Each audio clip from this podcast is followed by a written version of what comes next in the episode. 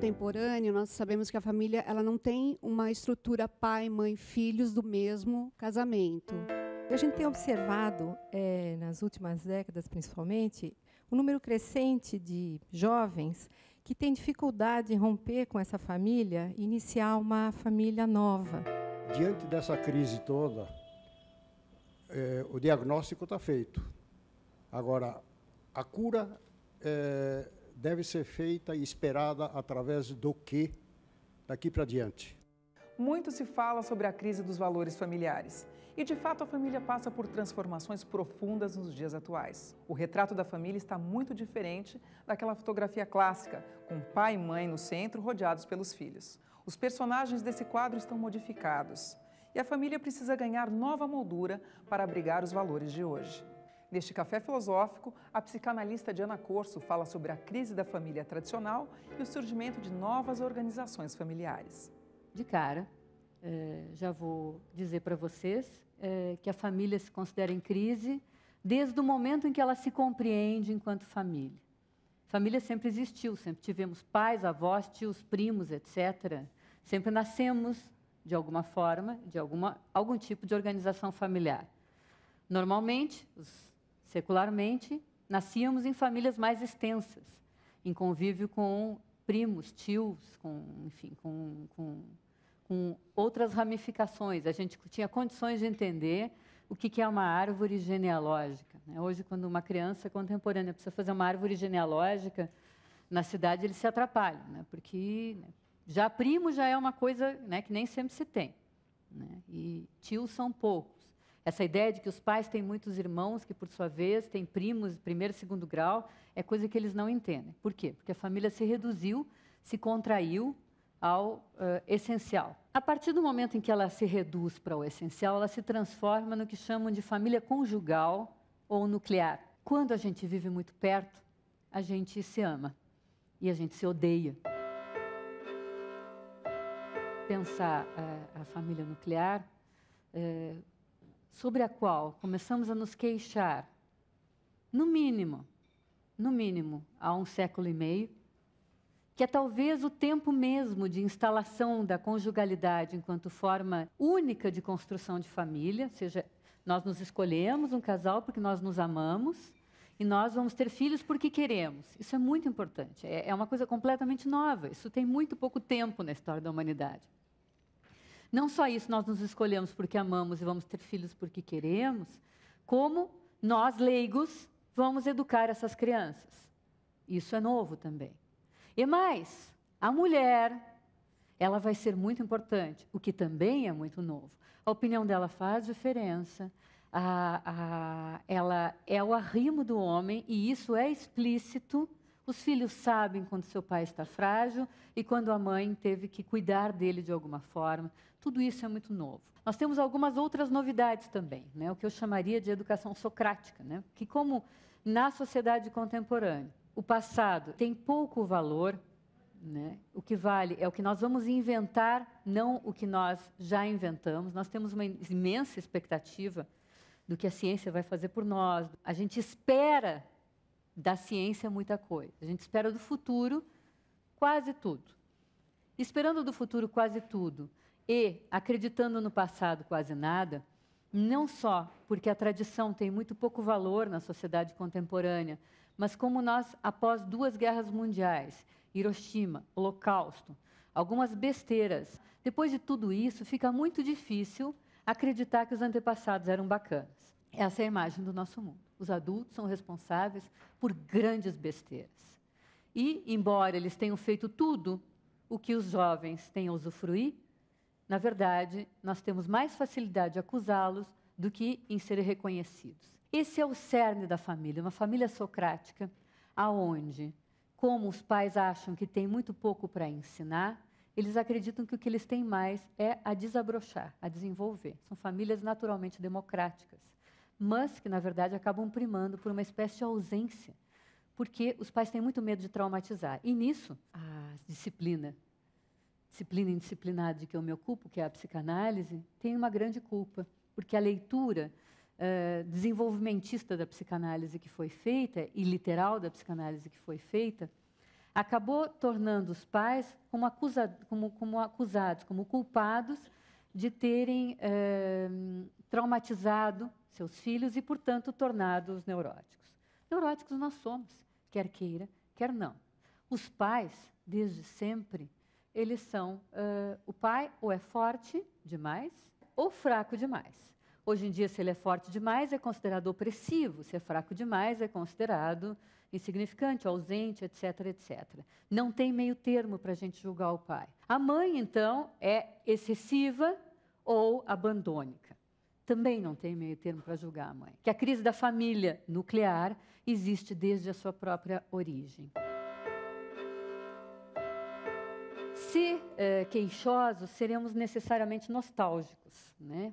A nostalgia ela é a versão literária, a versão ficcional do que os psicanalistas chamam de lembranças encobridoras. Lembranças encobridoras são lembranças de um passado que a gente não viveu, que é um passado fantasiado, uma ficção de nós que a gente faz, baseado basicamente nos nossos desejos atuais. Então a gente monta um passado. A nostalgia, portanto, essa nostalgia que muito aparece na ficção, ela, ela é uma lembrança encobridora da família. Então, eu vou mostrar para vocês agora a abertura de uma série que eu assistia quando era criança.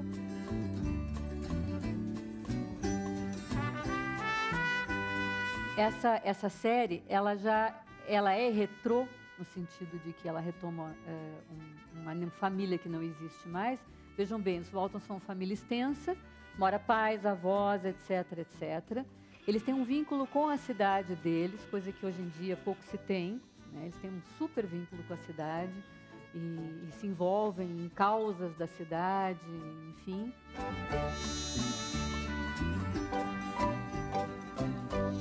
A primeira coisa que nós temos claro aqui, vamos de trás para frente, né? Nós estamos assistindo a montagem de um retrato de família. Nós não temos o patriarca no meio da cena, nós temos um rádio no meio da cena. É a chegada do rádio que nós assistimos nessa na entrada, né? E a pequenininha, né, que normalmente seria insignificante, seria uma plantinha a mais numa foto de família, né, no colo de alguém no máximo, né, é, com roupas que ainda não importantes, porque não podia usar as roupas, não podia usar calça comprida, essas coisas. Ela é que ocupa o centro da cena. Então nós temos duas coisas no centro da cena que não haveria na família tradicional que se pretende estar sendo retratada ali. Pré-revolução de costumes. Como é que é um retrato de família clássico? No retrato de família clássico, quem é que está no meio? Papai, sentado na sua poltrona, e mamãe, né, com o braço lado da poltrona, e os filhos todos em volta, etc, etc, né, avós, etc. E, e eles têm seis filhos. Né? Então, esse que vocês viram, o menino que aparece escrevendo, é o narrador, é o John Boy. Né? Classicamente, né, é, quem viu aquela série adormece ao final da série, quando acaba. Tem um, as últimas palavras do seriado são Boa noite, John, boa noite, John Boy. Boa noite, Mary Ellen. O filho adolescente o narrador nessa história, porque o adolescente assume um papel de protagonismo na mesma medida em que nós nos apagamos e na mesma medida, voltando ao que eu dizia há pouco, em que o novo tem muito mais a prometer do que o velho a entregar. Não que não tenha entregar, mas que a gente não reconhece. Em segundo lugar, porque na família nuclear nós temos bem claro que quem faz a família são os filhos. Um casal, aliás, devia ter uma terminologia separada para casal sem filhos. Devia se chamar casal solteiro. Porque um casal só se torna um casal casado com, com o peso do casamento e, com, e só se torna, de fato, uma família no momento que encomenda o seu primeiro filho ou um filho, não importa. Agora, a família é aquele pequeno núcleo que vai se constituir a partir da chegada de um filho na condição de narrador e que vai pôr os pais na condição de narradores da sua própria infância, da sua própria história e da sua condição de filhos. A família, enquanto pequeno núcleo, na verdade, ela é um sonho de resistência. É a, o núcleo familiar engruvinhado, amontoado, uns nos outros, com os pais constituindo seu pequeno reino. É por isso que toda criança, toda menininha se fantasia de princesa, porque papai é rei, mamãe é rainha e ela é a princesa. E essa é a fantasia de cada casal que constitui seu pequeno reino, com a família que constitui. E nesse pequeno grupo, nesse mundículo, conseguir ser alguém que construa a vida de alguém, ser alguém para alguém. Mas essa foi a primeira família. Eu vou pedir imagens da família de Perdidos no Espaço. É um seriado de 1965, baseado num futuro né, de 1997. Né? O futuro para eles naquela época é monstro de látex, é, macacões de, é, de prateados e a mesma cena de jantar familiar, de tudo. Do you like some salad, Judy? No, thank you. Oh, it's your favorite. Little hearts of cyclamen and mixed greens. I don't want any salad. Judy. Mother, Well, that's all right, dear. You don't have to. Então, nós temos aqui uma, uma antevisão do que seria um mundo globalizado. Em primeiro lugar, para os Stark, Stark, Stark, Stark, eu não sei como ele diz, eh, o oponente era a natureza. Eles precisavam domar a natureza. Para a família Robinson, essa última, os oponentes são os estrangeiros, os povos de outros planetas e o estrangeiro que entrou na nave deles, o russo esse. É, esse russo só arranja encrenca. Então, o que, que nós temos aqui? Primeiro, a ausência dos adolescentes num seriado que é de 1965.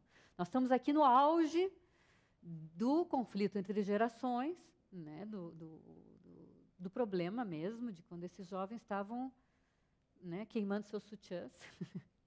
e, e, que é, a introdução de uma personagem realmente adolescente nesse filme seria insuportável naquele então, pensando na harmonia familiar que devia se ter. Tanto que nós vimos a única cena de rebeldia adolescente da história do seriado, e ela dura meio segundo. Nós temos esse, esse núcleo familiar, de 1965, como dizia, como canto do cisne da harmonia familiar, mas onde tem a criança e o estrangeiro, a criança, sim, então, simbolizando o adolescente e a criança, como hoje ainda acontece nesse nosso mundo globalizado, em que a criança ela rompe com a família, levando a família para o estrangeiro e o estrangeiro para a família. Né?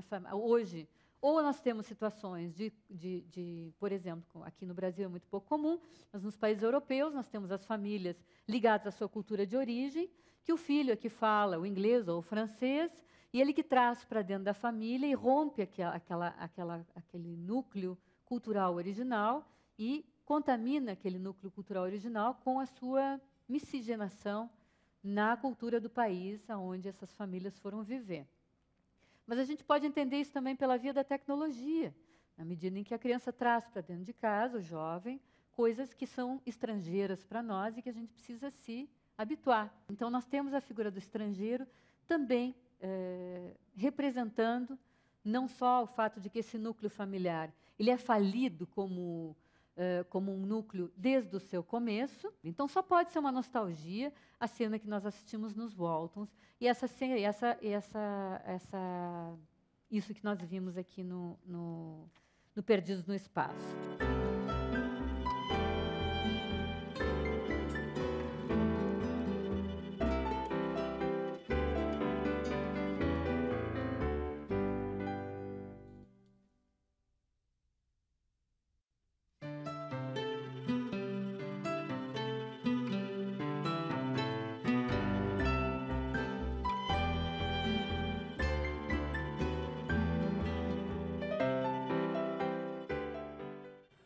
Se sentem as mulheres depois da Revolução Feminista? Em crise com o papel monótono de esposa e mãe, as mulheres lutaram e conquistaram novos lugares no mundo. Será que se sentem mais realizadas?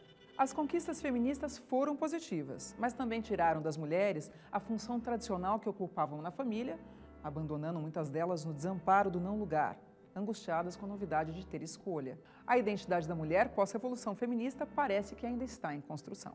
Em 1963, uma dona de casa, é, na época, com pretensões intelectuais, chamada Betty Friedan, descobre que as outras mulheres no seu entorno estavam todas tomando barbitúricos.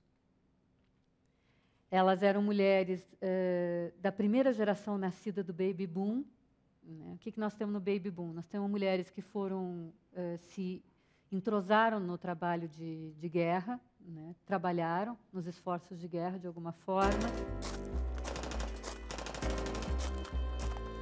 E em vários lugares do mundo lutaram mesmo, né? E foram para a resistência ou, ou, ou tiveram uma série de funções no front, não só ficar cantando para os soldados. E essas mulheres tiveram que recuar depois da Segunda Guerra para repovoar o mundo. Essas mulheres foram mães amargas. Elas tinham uh, conquistado um mundo que, na mesma na sequência imediata, perderam. As filhas dessas baby boomers se prometeram que elas não seriam mães tristes como suas mães. Essa é a leitura da Beth Friedan. Que elas amariam ser mães, que elas seriam mães entregues à sua função, que elas abandonariam suas carreiras ou não as fariam o tempo necessário para ser mães maravilhosas, para se dedicar aos seus filhos. Só que elas, que viviam nas primeiras casas automatizadas dos Estados Unidos, elas tinham muito tempo ocioso. E elas já tinham muita coisa, muitas conquistas feministas já, estavam falando nelas muito alto. Muitas delas já haviam trabalhado antes da maternidade, já haviam estudado antes da maternidade. E quando se entregam à mesmice rotineira, elas começam a se sentir reduzidas elas próprias a nada. É isso o que a, a Betty Friedan chama de a mística feminina. São as mulheres que têm tudo e se sentem sem nada.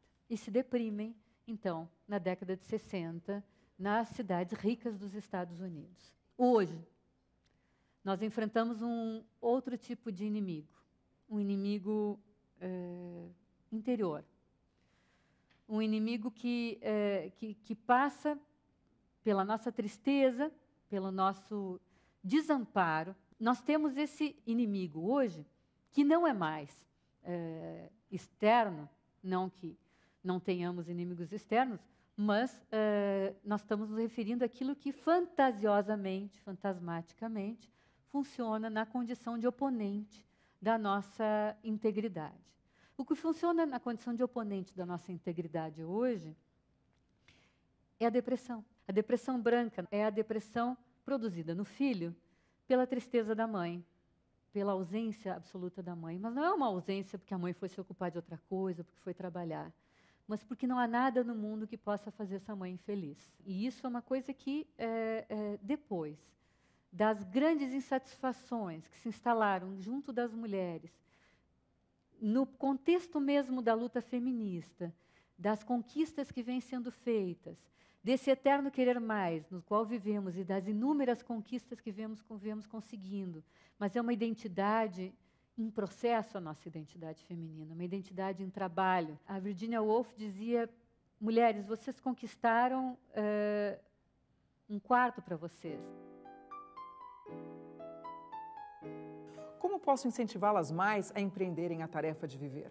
Essa oportunidade começa agora a ficar ao alcance de vocês, pois minha crença é de que, se tivermos cada uma 500 libras por ano e o próprio quarto, se tivermos o hábito da liberdade e a coragem de escrever exatamente o que pensamos, se fugirmos um pouco da sala de estar e virmos os seres como são, se encararmos o fato, porque é um fato, de que não há nenhum braço onde nos apoiamos, mas que seguimos sozinhas e que nossa relação é para com o mundo da realidade e não apenas para com o mundo dos homens e das mulheres. Então a oportunidade surgirá.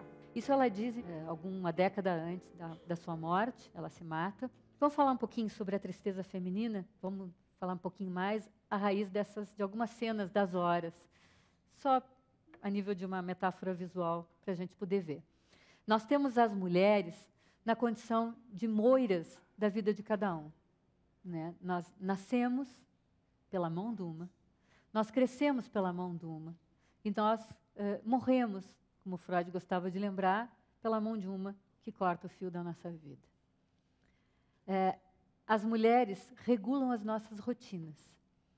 Elas, uh, elas dizem quando nós vamos mamar, quando nós vamos ter fome, quando nossa fome vai ser saciada, quando nós vamos ser aciados, quando nós vamos nos sentir satisfeitos, quando nós vamos nos sentir aconchegados.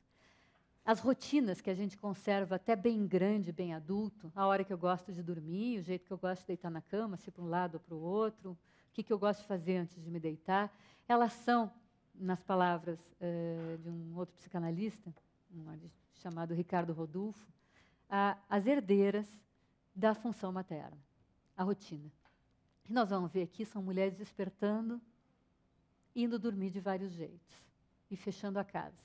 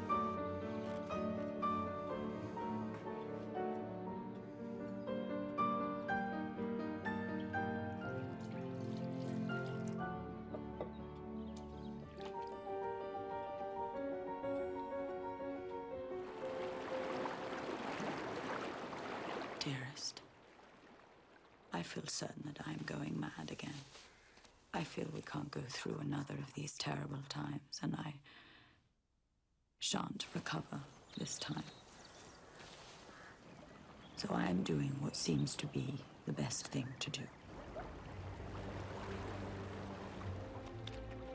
I know that I am spoiling your life. And without me, you could work. And you will. I know. I can't go on spoiling your life any longer. I don't think two people could have been happier than we have been.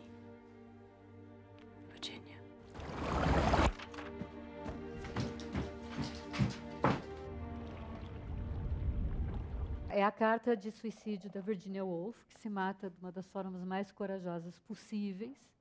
Ela enche seus bolsos de pedra e vai e entra na água. O que nós temos aqui é uma carta de amor. E, na verdade, uma carta suicida é o único jeito que existe na face da Terra da gente ficar com a última palavra. Não tem outro. Na verdade, esse é o jeito como essa mulher, escritora, conseguiu, escritora e debatedora, porque ela, ela trocava muitas cartas em público com, com, em cima de críticas, questões feministas, e, enfim, ela era uma grande debatedora. É o jeito como ela conseguiu ficar com a última palavra. Mas ela dizia também para essas mulheres a que ela aconselhava que enchessem seus quartos, ela dizia: Eu acho que para mim é tarde demais. Por que, que isso é tão complicado? Porque, é, como já nos dizia Simone de Beauvoir, no segundo sexo, ela dizia a Simone de Beauvoir que a cultura nossa, ela é baseada na valorização do ato do assassinato, não do ato do nascimento. O que faz de alguém valioso é o poder sobre a morte, não o poder sobre a vida. E as mulheres só têm poder sobre a vida.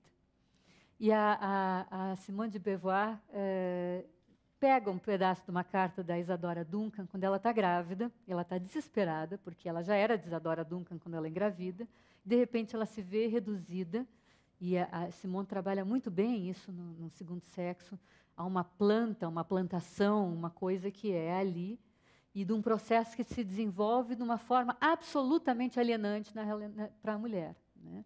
Simone fala muito disso, de como a, a, não mais a mística feminina, mas a natureza biológica feminina submete a mulher de um modo em que os homens não se sentem submetidos da mesma forma.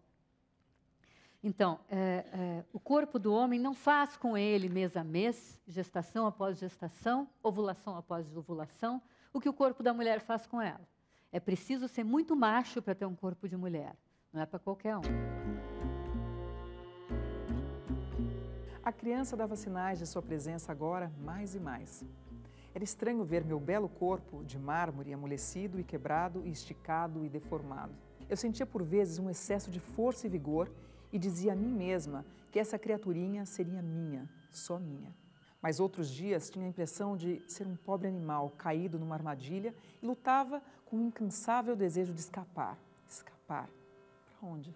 Alternando esperança e desespero, pensava muitas vezes nas peregrinações da minha mocidade, meus passeios em países distantes, minhas descobertas da arte, e tudo isso era como um prólogo distante, perdido na bruma que levava à espera de um filho, obra-prima, ao alcance de qualquer camponesa.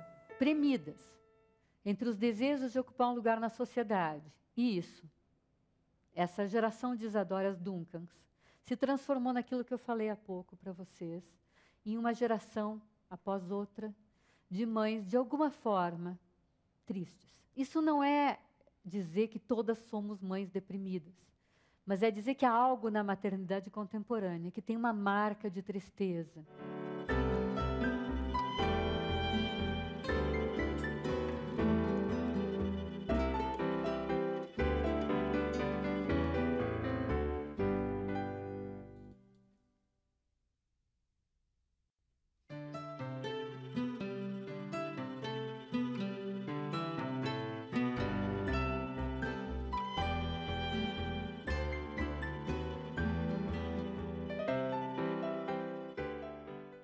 Como os homens se sentem depois da Revolução Feminista?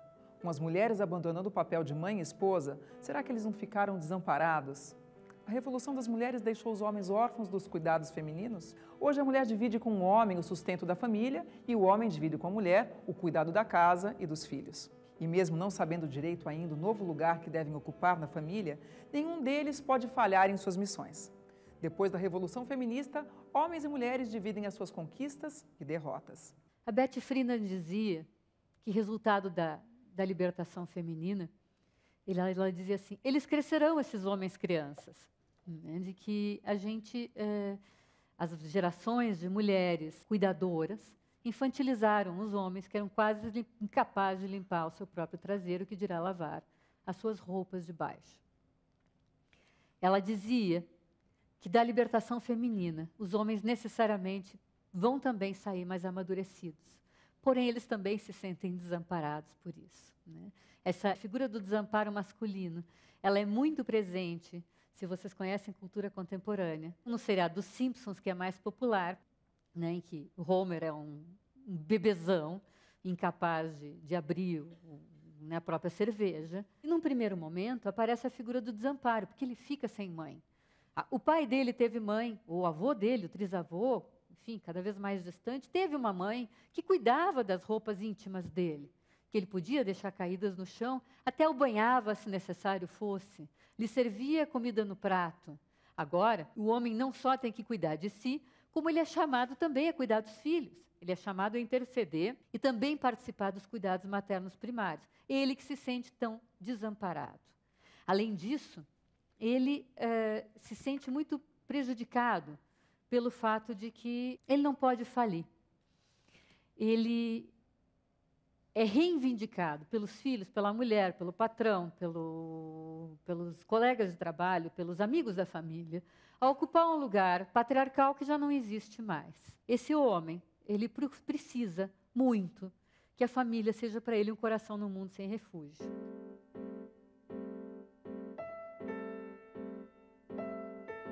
A família não é uma empresa, nem deve ser. Não vou demitir ninguém em casa. O pai ou a mãe não é o que queremos deles, mas o que eles podem oferecer. Quando fui demitido uma vez do serviço, expliquei para minha filha de quatro anos o que havia acontecido. O trabalho não me quis mais. Ela respondeu bem calma: São bobos, fique calmo, será meu pai para sempre. Eu dependo de um lugar para falir na minha vida. Deixe-me ao menos a família. Essas são palavras do, do, é uma poesia do Fabrício Carpinejar. E é ele que coloca, que colocou em palavras e que eu pude entender pela primeira vez, que a família, esse refúgio num mundo sem coração, ou esse coração num mundo sem refúgio, ela é um lugar do qual a gente precisa para poder falir. E isso é muito estranho de se dizer. Eu acredito que é possível se a gente não tiver tanto medo da tristeza, porque hoje a gente tem muito medo da tristeza, a gente medica ela como se ela não nos movimentasse para a gente conquistar coisas.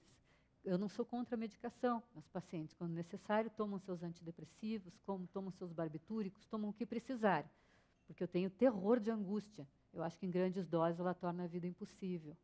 Mas muitas vezes a gente tem tomado antidepressivo como uma espécie de viagra do ânimo.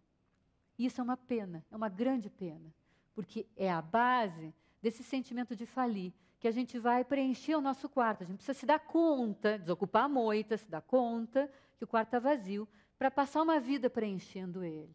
E se a gente estiver muito distraído sendo feliz, ou não se dando conta de nada, a gente vai morrer com o quarto vazio. Chegou uma pergunta do Fernando, de São José dos Campos. A pergunta dele é: a sociedade atual, que valoriza a competição, não causou uma distorção dos papéis familiares isto não se reflete em uma competição entre mãe e pai na educação dos filhos? Eu acho que mais do que uma competição, nós temos um jogo de acusações. Eu acho que a competição é, é, é um jogo de acusações no qual é, o pai é acusado de forte ou fraco, a mãe é acusada de excessiva ou abandônica. Ambos são acusados de ausentes, de, de, de não terem a suficiente harmonia entre si. Então, na verdade, nós temos aí o problema de que as famílias hoje são julgadas. Era muito fácil antigamente um cara ser poderosíssimo do lado de fora e ser um, um, um desgraçado dentro de casa, um déspota, uh, agressivo, perverso, maltratador dos seus filhos, espancador da sua mulher e ser presidente da República. É fácil. Só que agora não pode mais. Agora, teoricamente, né, a família, claro que é uma família de ficção, ela é tão escrutinada quanto a, a, a carreira política do cara. O, o, o, Obama se elegeu junto com a sua mulher e as suas duas filhas.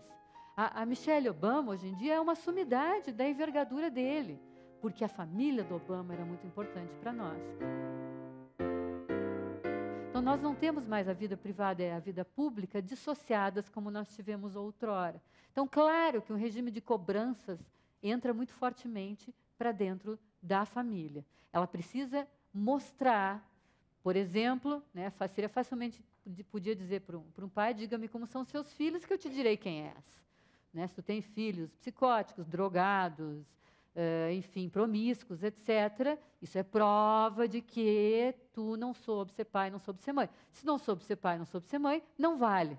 Então, nós temos uma situação em que a, a, se in, tensa a relação doméstica, porque a, a, relação doméstica hoje ela perdeu a privacidade no sentido de que ela não é mais um lugar protegido. Os muros da casa não são mais né, como os muros do, uh, do castelo imperial né, da China, em que nada podia se ver do que tinha lá dentro. Eles eram assim, não são mais. Uma última cena dos incríveis, onde a gente vai ver essa figura do pai eh, no seu jantar familiar. Esse pai, ele é um super-herói, ele é poderosíssimo, mas ele precisa esconder sua condição de super-herói, porque ele foi muito processado pelos estragos que ele fez, então ele está na clandestinidade. Seus filhos também são super-heróis, mas eles não podem mostrar também sua condição super-heróica porque vai revelar, né? Então ele está tentando administrar um jantar familiar.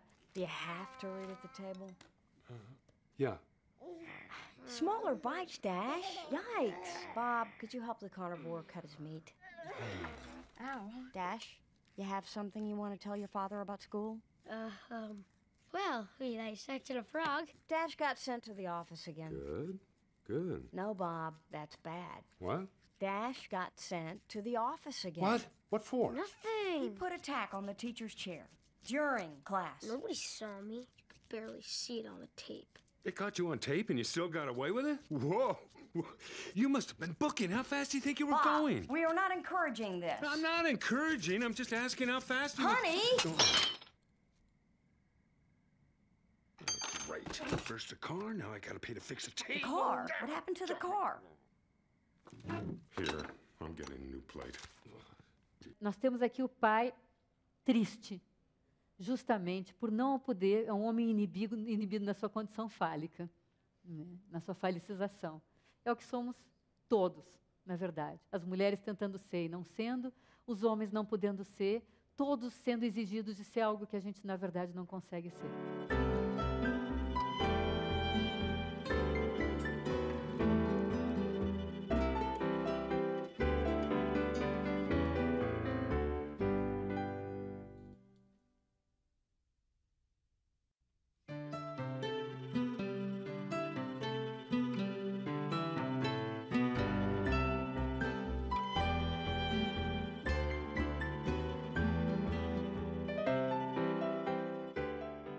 Como construir uma família saudável nesse mundo contemporâneo diante desse, dessa crise familiar? Quais são os refúgios hoje? Talvez não sejam mais aqueles que eram. Eu queria entender hoje o que é a família. O que é a família? E qual a função que ela tem no mundo contemporâneo? As mulheres ganharam a vida pública. Os homens precisaram aprender a cuidar do espaço privado do lar. Todas essas transformações deixaram mães e pais sem referências para criar seus filhos. Filhos que muitas vezes assumem um papel central na vida da família, mas que também não sabem como dar continuidade ao projeto familiar.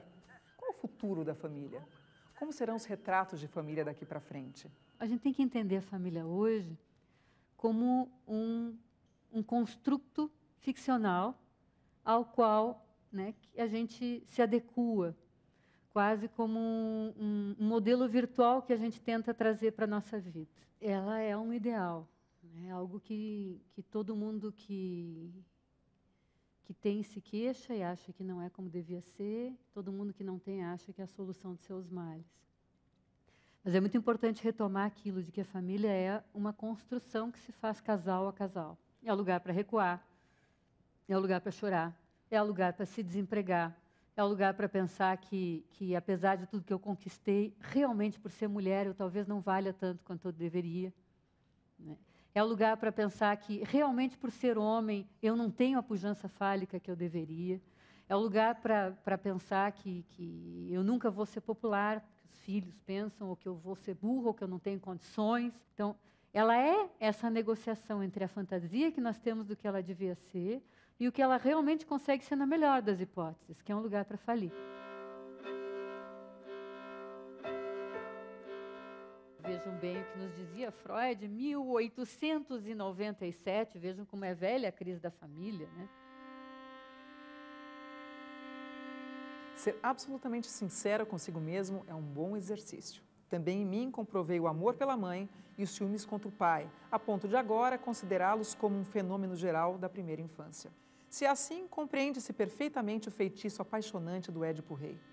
O mito grego retoma uma compulsão do destino que todos respeitamos porque percebemos sua existência em nós mesmos. Cada um dos espectadores foi, em germe ou em fantasia, um Édipo semelhante, e todos retrocedemos horrorizados ante a realização efetiva desta fantasia. Isso aqui é o nascimento, nascimento mesmo, no texto de Freud, nessa carta, que ainda não era um texto, era uma carta, do, da comparação de cada um de nós e de cada uma das nossas famílias com a família retratada por Sófocles, que ela funciona não como uma metáfora que a gente está forçando a barra e tentando entender mal os clássicos gregos. Não. O que Freud analisa aqui é o que ele mesmo chama de um exercício de ser sincero consigo mesmo. Ele, ele, ele analisa seus sonhos à luz do seu helenismo. Ele era um helenista muito apaixonado, Freud. E ele começa então a usar os textos eh, gregos que ele amava de paixão para pensar como metáforas que ajudavam a entender os seus sonhos incestuosos, que ele teve a coragem de arrolar. Né? Então, Freud, um homem do final do século XIX, é um homem que já nos conta de uma família que já é quase inviável pelos amores, pelos, eh, pelo incesto, pela, pelos ódios assassinos, por tudo isso que faz parte de uma família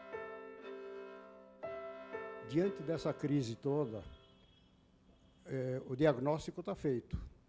Agora, a cura é, deve ser feita e esperada através do que daqui para diante? Então, tem um grau de, de sinceridade, de, de implicação de si, que eu acho que é o que a gente tem para oferecer nesse momento. Que não quer dizer, implicação de si, não quer dizer desistir de ocupar um lugar parental, aquilo que o Winnicott dizia, permanecer, para que a gente possa ser assassinado aos pouquinhos. Então, é preciso permanecer, mas permanecer retratando os nossos impasses, nossos impasses morais, nossos impasses existenciais, que não precisa a gente ficar, não é tomar o filho para confessor de jeito nenhum, mas é viver numa certa conexão com as nossas fragilidades, de forma que eles saibam, uma certa sinceridade consigo mesma, de forma que eles saibam que a gente né, também enfrenta problemas e também vai dando jeitos de superar. É a resiliência dos pais, ou seja, essa capacidade de resistir às dificuldades, que acaba sendo a melhor escola para os filhos do que, o que aquilo que eles têm para dizer. A segunda coisa que eu acho que, que nos ajuda é o compartilhamento de metáforas. Né? Eu sou uma grande é, aficionada da ficção para ser redundante. É, eu acho que partilhar determinadas ilhas de ficção entre pais e filhos, tanto a nível de, a nível de histórias que são contadas para os filhos, histórias inventadas, histórias lidas, quanto a nível de partilhar determinado, quando é pequenininho, não é muito difícil a gente saber qual é o desenho animado que eles assistem e conhecer muito bem, porque eles assistem o mesmo desenho animado aproximadamente umas 157 vezes por dia. Então, quando a gente vê, a gente está cantando a musiquinha do ursinho Puff. É fácil. Então, aquilo penetra na família e funciona como uma espécie de metáfora que a família pode usar junta. Né? E, e eu, eu, eu, construí a minha família na base de metáforas de ficcionais que a gente foi é, partilhando ao longo da vida. Né? Teve momentos mais Senhor dos Anéis, momentos mais Hair, momentos Ursinho Puff, momentos Mágico de Oz, teve tudo coisa que não foi assim. Eu analisei qual é a peça de ficção que poderia ser mais instrutiva para minhas filhas. Não, as coisas acontecem por acaso, como um sonho emprestado, que quando a gente vê, a gente está dentro dele e ali dentro se desenrolam coisas sobre as quais a gente não precisa falar, a gente vive junto. Então, acho que a, a sinceridade consigo mesmo, por mais que ela não seja falada, e muitas vezes essa sinceridade traduzida sob a forma de metáforas compartilhadas, é uma tentativa de, de da gente escapar do Prozac. Eu tenho visto inúmeros adultos que não constituíram a família nuclear ali, engruvinhada num ponto, poderem se sentir em família a partir do resgate cultural das suas origens. São pessoas que vão eh, em busca geográfica ou idiomática ou de registros ou de várias coisas ou de um estado de espírito do que é o, a população de origem da sua família ou de, da sua própria história, que tem uma situação de constituir família a partir de trabalhar o seu discurso como filho. E isso tem uma efetividade grande, tão grande ou maior, muitas vezes, do que pegar, engravidar e botar o filho na creche, e etc, etc. Em termos de efetividade simbólica, é, o, o, o pensar-se filho, que é um, uma coisa que os filhos nos obrigam, é o que funciona. Este retrato de família está um tanto empoeirado. Já não se vê no rosto do pai quanto dinheiro ele ganhou. Nas mãos dos tios, não se percebem as viagens que ambos fizeram. A avó ficou lisa, amarela, sem memórias da monarquia. Esses estranhos assentados, meus parentes, eu não acredito. São visitas se divertindo numa sala que se abre pouco. Ficaram traços de família perdidos no jeito dos corpos, bastante para sugerir que um corpo é cheio de surpresas. Os parentes mortos e vivos. Já não distingo os que se foram dos que restaram. Percebo apenas a estranha ideia de família viajando através da carne. Nós não temos uma raiz geográfica, né? nós somos hidropônicos. e o líquido no qual a gente constrói essas raízes é um líquido ficcional, aonde funciona de forma mítica uh, origens históricas da família, velhas terras da onde nossos antepassados teriam vindo, uh, histórias contadas por antepassados. Na verdade, nós nos constituímos a partir de um acervo mítico que cada família tem. Eu sou uma família de sobreviventes do Holocausto. O sobrevivente do Holocausto não fala, né? eles são mudos, né? eles não têm nada para dizer, né? eles não, não, não dizem nada. Mas eu fui construindo a minha narrativa, né? a partir de coisas que eu fui coletando, mistura de documentário com histórias, com, com histórias da história mesmo, com ficção, com eu mais ou menos acho que sei o que aconteceu com, com a família do meu pai que morreu em Auschwitz, com com a família da, da minha avó, que morreu lá também, etc. Né? Então, eu tenho uma vaga ideia, mas essa ideia, na verdade, é construída de um bricolagem que eu montei. Então, acho que isso é a árvore genealógica que a gente pode montar, uma árvore genealógica feita de ficção, ficção pessoal.